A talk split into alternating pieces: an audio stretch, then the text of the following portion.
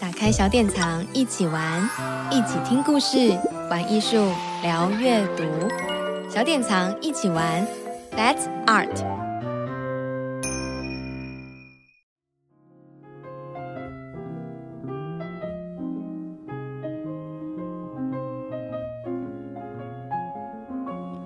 Hello，各位听众朋友，大家好，欢迎收听小典藏一起玩，让我们一起聊聊天。那我是今天的主持人鸡蛋糕，我是小典藏网站的小编。那我们今天邀请的专栏作家呢，是与故事为伍的人的英慧。那我们现在先请英慧来跟大家打声招呼吧。Hello，大家好，很开心可以跟大家在空中相见哦。那英慧呢，她是呃。阅读领域的真的是斜杠大师，他是为什么这么说呢？因为英慧有写故事，也会讲故事，也会大阅读跟玩书写。那他本身是童书作家，也是亲子共读推广的讲师，然后是斯多利亲子故事生活页的版主。那也曾经担任故事团队的召集人。那在各地累积的阅读推广跟演讲活动啊，已经超过了百场以上。那在小典藏的专栏呢，是从二零二零年开始连载了快要三年的时间，也累积了非常多阅读呃绘本的书评的文章，介绍了非常多的好书哦。那我们呢，首先想要请英慧来跟我们聊聊啊，譬如说英慧拿到了一本绘本的时候，通常会怎么去阅读它呢？嗯，其实我觉得真的就是非常的幸福哦，就是生活在一个现在就是常常在书店啊，就是可以拿到很多很优质绘本的年代。那我觉得拿到一本绘本，我不晓得。嗯，像大家的习惯，像小编的习惯，会先读图还是先读文呢？那因为我自己本身的工作的关系，就是嗯，主要是文字工作为主，所以其实像我拿到一本绘本，其实还是会很下意识直接先读文字，对，会先从文字来下手，对。但是呢，绘本读久，你会发现，诶，它图像其实中间有非常多的细节，然后从中可以挖掘很多的乐趣。所以，比如说我拿到一本。呃，绘本故事当然就是先看封面啦，然后从文字，然后去揣测可能这是一个跟什么样有关系的故事，然后回去阅读它的图像，然后可能封面读一读，翻过来书背读一读，然后再翻过去封底也读一读，然后才会开始翻开内页的部分。那内页的部分，从呃。大家都知道在，呃绘本里面，从封面，从蝴蝶页，它其实就会开始说故事，所以我就会一遍，呃，就是一页一页的翻阅，然后看看文字可能先说些什么，然后我会再翻第二遍，然后呢，从图像就慢慢的去看看它的细节，那有时候就会发现，哎。文字跟图像，它也许讲的中间呢，会有一些互相补充的火花，然后就会觉得非常的有趣。对，这是我自己在阅读绘本上的一个啊、呃、自己的习惯。嗯，那像在呃音会呃跟绘本的一个缘分，不知道是怎么开始的呢？嗯，那。平常啊，有没有特别关注的绘本作家？譬如说，他一出版书籍有新书，你就会立刻手刀购买，或是什么主题的绘本，你会觉得特别有兴趣，然后每一次一定会特别的去关注或是介绍的，可以跟我们分享这个部分吗？嗯。喜欢绘本的朋友啊，一定都会有常常的看到自己喜欢的作家或者是绘本故事，就会忍不住赶快下手。那当然我也是哦。那我自己跟绘本的缘分啊，因为刚刚有提到我的工作主要跟呃一刚开始其实就是跟文字工作有关系，所以呢那时候其实是以创作文字为主。然后后来呢，因为创作故事的关系，直接会故事就是给小朋友看或是给我的读者看的，所以就会。开始去想要了解，哎，那到底大家在听故事是一个什么样的感觉？所以后来其实会。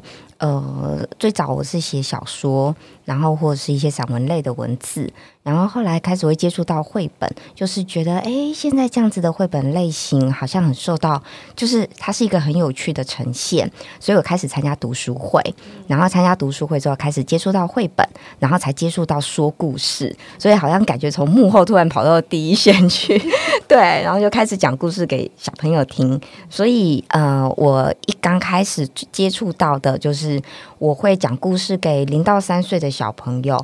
对，我曾经在那个绘本馆讲了十多年的故事，对，都是针对零到三岁。所以其实那段期间呢、我最常接触到的绘本作者，其实很多都是非常经典的，像是艾瑞卡尔，或者是刘刘尼，或者是凯文汉克斯这一些作品，因为都是很受到。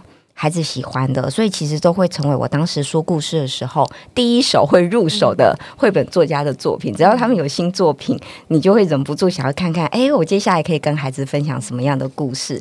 所以其实我初期接触到的绘本都是这一类比较呃画风比较明亮的、比较活泼的类型。然后，嗯、还有像很多的日本日本。作绘者也是对西村敏雄啊、宫西达也啊、无畏太郎啊、安野光光雅，就是这些大家常常听到的，其实都是我呃经常会跟孩子分享的绘本作家。嗯，嗯，然后国内的话，我像汤姆牛、曹俊彦老师的作品，或是呃林柏廷、赖马哲也的作品，也都是孩孩子很喜欢的。对，那当然在这样子接触的过程当中，我自己也会。很呃，就后来慢慢接触到的绘本的风格越来越多元。那一直到现在，我觉得我自己很喜欢接触的，比如像是啊、荒井良二的画风，或者是长谷川义史的文字故事，对，都是我还蛮喜欢的，或是一些寓言类的诗意的。作品也都是我喜欢的类型，对。那我觉得这些其实绘本作品就很像艺术品一样，对。就是到最后一刚开始，虽然是因为想要讲故事给孩子听而接触了这么多的绘本作家，但是到最后慢慢哎也会有自己呃钟爱的绘本作品。那我觉得那些就像艺术品，就会忍不住想要一看到他们的作品，就会忍不住多停留一下下，然后想要翻阅它，想要欣赏它，嗯。那在呃，因为目前有从事非常多是用以绘本延伸的工作嘛，譬如说像写绘本的书评推荐啊，或者说故事。那不知道这里面有没有让你觉得就是印象最深刻，或是你觉得最有挑战性的呢？嗯，其实我觉得很有趣，就是因为工作关系，然后可以接触到不同的面向。那我觉得我自己本身也是一个。还蛮好奇的人，就是还蛮喜欢玩，对，然后就是玩玩玩看各种不一样的东西。所以像比如说，呃，每一个每一个刚刚刚刚我们小编提到的，不论是写一些绘本推荐啊，或者是说故事，说实话，我觉得每件事都很有趣，但是它的挑战度，我觉得每一个都不一样。那我觉得这也是最有好玩的地方。比如说以绘本推荐来说好了，对，因为其实。读书是一件很个人的事情，对，他必须，他中间有很多自己的感受的部分，那感受部分都是很抽象的。那要怎么样把自己感受到的这些很抽象的东西，然后化为文字，然后过渡给读者去。也也可能拥有这样子的感觉，或者是呃，可以把我们的所感受到的那样子的美感啊，或者是自己所的感动传递给读者。这其实是我自己在写一些绘本推荐，我觉得最困难的部分。而且我觉得在书写的过程当中，有一件事情呃需要反复斟酌，就是我写出来的是不是真的很。呃，真切的对应到我的感受这件事情，或是有没有这么如实传达？我有没有不小心浮夸了？我有没有不小心就是没有贴近呃我想我所想讲的？嗯。所以这部分的文字斟酌，其实是我在书写的过程当中，我觉得会特别刻意小心的部分。嗯。对，那像讲故事又是完全不一样的了。对，因为它等于是运用我们的。嗯，口语表达，我们的肢体表达声音，然后要把一个故事传达给小孩。那小孩的他的嗯。他的呃先辈先辈知识，可能比如说我们面对一群孩子，而且可能是一群陌生的小孩哟，对，还不是自己家的小孩，对，面对一群陌生的小孩，那每个孩子来自不同的地方，然后呢，他们喜欢的东西不一样，他们脾气个性不一样，那怎么样在这整个也许三十分钟一个小时的故事场域里面，可以把这样子的一个故事，嗯、呃，绘本里面好听的部分。然后呢，传达给小朋友，然后让小朋友也觉得哎，有受到吸引，然后也引发他们的兴趣。我觉得是呃，在讲故事里面最大的挑战，而且空间场域都不一样啊。嗯、对，它有可能是一个很嘈杂的环境，也有可能是一个很安静的环境，那它就会影响到孩子的专注度。那如何在中间做好呃场控的部分，我觉得是就是很需要那个。反应力，对，我觉得他很需要反应力，所以我，但是我很把握跟珍惜这些机会啦，对，就像我刚刚所说，本来是幕后在写文字啊，然后现在可以有机会第一线面对到孩子，面对到家长，然后我觉得把这样子故事里面很棒的地方分享给他们，我觉得是一件很幸福的事情，嗯。这个部分我想要补充一下，就是呃，绘本书评就像是呃，英慧写的专栏文章，就是在小典藏这边发表的。其实我每次看呢，都会觉得很像是，就是很像一个很亲切的、亲切的说书人在旁边想要跟你介绍，然后很像一个情书，哎，很像绘本的情书，对。然后其实里面不会特别的去呃，有什么想要。想要灌输嗯或什么教育的意义，但是他会跟你很温柔的介绍这本书，然后还有就是一些自己内心哪边被触动的点，然后温温柔柔的介绍了一本书这样子，嗯，嗯，就是每次呢，其实每次收到 英慧的交稿的时候，都会看到文章会有这样的初步的感觉，嗯，因为其实。会为一本书写推荐，或是写书评，其实真的在阅读的时候，心里的某一部分柔软的地方都会被触动。那很希望也可以分享给读者们。那希望就是大家，如果哎，当你看到这样一篇文章，也会想要把书拿起来翻一翻。嗯，嗯对。然后像呃，因为其实有参呃，就是涉猎过非常多跟故事相关的斜杠工作嘛。嗯。然后不知道未来有没有什么其。目前想要尝试的什么样的工作内容呢？嗯，就是自己刚刚有提到，就很爱玩嘛，很爱玩，所以就玩了很多不一样的东西。但是其实终归一句话，我觉得这些斜杠通通都跟我的核心本质是相关的，嗯、对，它都是跟故事有关系。不论是呃创作是我的最本质的东西，然后。说故事、主持，或者是可能现在也有接触到一些呃图像智商的部分，嗯、对。那我觉得这几件事情，因为我觉得它都是息息相关的，我觉得它都会帮助我在我的本职领域上发展得更好。对，所以它也嗯，因为现在其实有很多的机会可以跟一些家庭啊、亲子啊，可以有对话的机会。那我觉得透过这些。领域斜杠的学习好了，对，我觉得都可以帮助我。当我在第一线面对到家长小孩的时候，我可以知道他可能，我可以更敏锐的去感受他可能需要我什么样的支持或支援，或是我应该要怎么样跟他开启对话。所以这些对我来说，呃，都是很有趣、很重要，然后也都是我的辅助的部分。嗯、对，那如果说真的。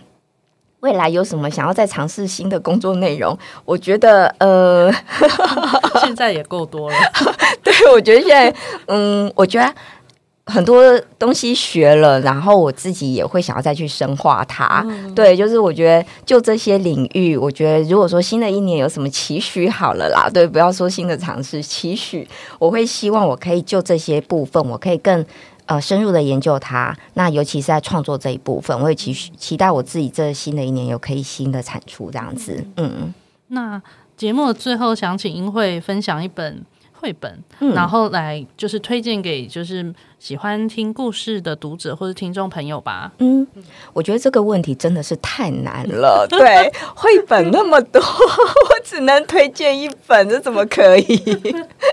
好，大家有兴趣可以去看一下专栏文章哈。专栏就是小典藏专栏有很多很棒的绘本。那如果真的要在这边推荐一本绘本的话，其实我自己想要推荐一本哦，也是小典藏的好书，只有一个学生的学校。嗯，刘旭光老师的作品。好，那为什么会想要推荐这一本呢？其实，呃，一方面我很喜欢刘。就是旭光老师的画风非常的温柔，就像一阵风微风一样，对，非常温柔。然后呢，重点是他的故事，我觉得也跟刚刚分享的都有关系，对，嗯、因为嗯、呃，我的工作会跟亲子有很多的对话的时候，那我觉得很多时候在跟小朋友相处，我们的大朋友的角色、我们的立场、我们自己想要说的话、我们的价值观，其实都。呃，在我们的一言一行里面，其实都无形中影响着小朋友。对，但是在我这样子呃接触这么多年来十多年来的这样子的一个亲子教育，还有绘本领域，我会觉得有时候小朋友就是我们的老师。对，我会觉得，不论是我自己的小孩，然后或者说我面对到那么多不一样的孩子，我觉得往往在每一次的相处过程当中，还是总是可以给我一些。新的观点跟新的启发。那假设我们可以像这个故事一样，只有一个学生的学校，我们可以更以小孩作为主体，然后去关怀他，去关心他，甚至放下我们所谓的大人的角色，然后呢，去跟孩子一起学习。我觉得是一件很棒而且很重要的事情。所以。嗯，像我从创作到说故事到演讲，再回到创作这件事情，我觉得一整个路上的过程，我觉得我的老师就是除了很多同业的前辈老师之外，我觉得我真的觉得最重要就是小孩了。对，嗯，那我觉得也是我这份工作，我觉得最大的意义跟价值。嗯，嗯，很棒哎，有对，因为这个这个题目真的没有叶配的嫌疑。觉得非常跟今天的内容有很完美的呼应跟收尾，真的太棒了。谢谢，我觉得这本书，嗯，没有叶配哦，但是我真的觉得这本书很棒，欢迎大家可以找来读读看。对，是小典藏的畅销书，然后。呃，应该也蛮多朋友可能有看过，所以还没读过的读者，赶快去书店找来看吧。嗯，然后，那我们今天呢，节目就很谢谢英慧来跟我们聊聊天。那想要欣赏更多英慧的文章，欢迎到小典藏网站呃欣赏。那有更多的想要跟我们分享的，可以到与故事为伍的人英慧的粉丝专业或是小典藏的粉专跟我们分享哦。那我们今天就到这边啦，谢谢大家，拜拜，拜拜。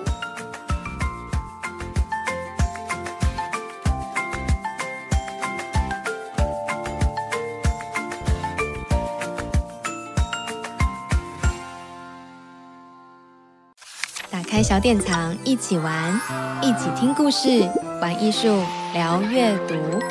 小典藏一起玩，That's Art。